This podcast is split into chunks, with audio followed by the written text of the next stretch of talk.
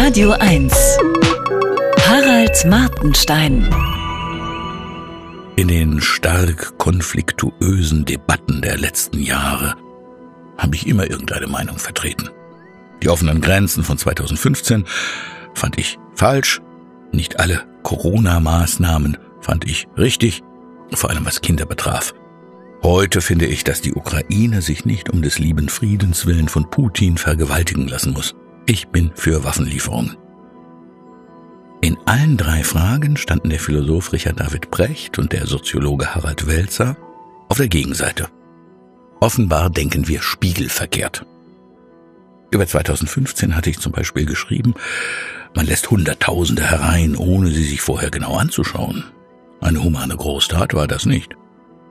Danach erschien zum ersten Mal auf diesem Platz eine von einem geschätzten Kollegen verfasste Gegenkolumne, nicht gegen meinen Willen, sondern auf meine Anregung hin.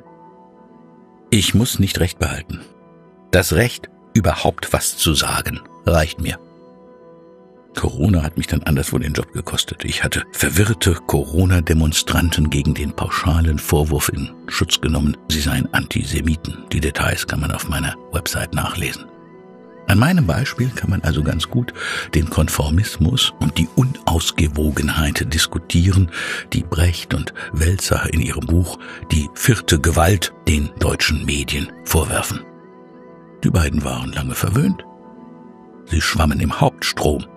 Das Wort Mainstream mag ich heute nicht.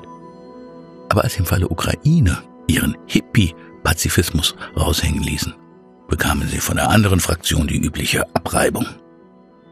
Ich dagegen muss meine Meinung zur Ukraine gar nicht mehr schreiben. Die lese ich eh jeden Tag. Gutes Gefühl.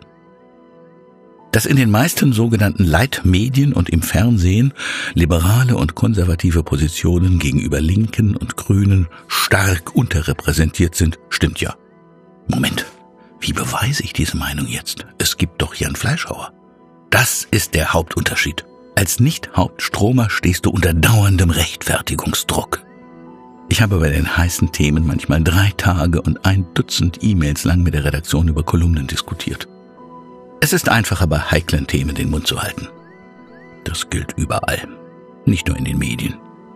Zur Belohnung fürs Nebenstromern bekommst du den Distinktionsgewinn. Du giltst als Freidenker. Dabei schreibst du manchmal bloß Zeug auf, das 50 Prozent der Leute eh sagen. Außer im Medienviertel. Abweichende Meinungen sind also sehr wohl möglich, lieber Kollege Brecht, aber man muss starke Nerven haben. Es hilft als Autor bereits etabliert zu sein. Und es muss einem klar sein, dass mit zweierlei Maß gemessen wird. Ich habe zum Beispiel eine Kolumne über Winnetou geschrieben, der meiner Meinung nach unser heimlicher Nationalheld ist. Den zu canceln wäre, als ob sie in Frankreich Asterix verbieten. Daraufhin kam in der Zeit ein Leserbrief, meine Kolumne sei ein journalistischer Gnadenhof.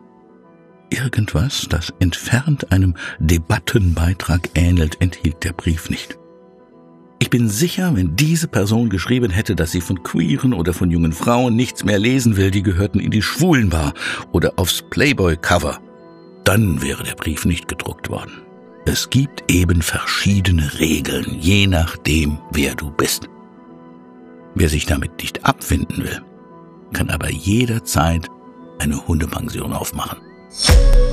Harald Martenstein auf Radio 1.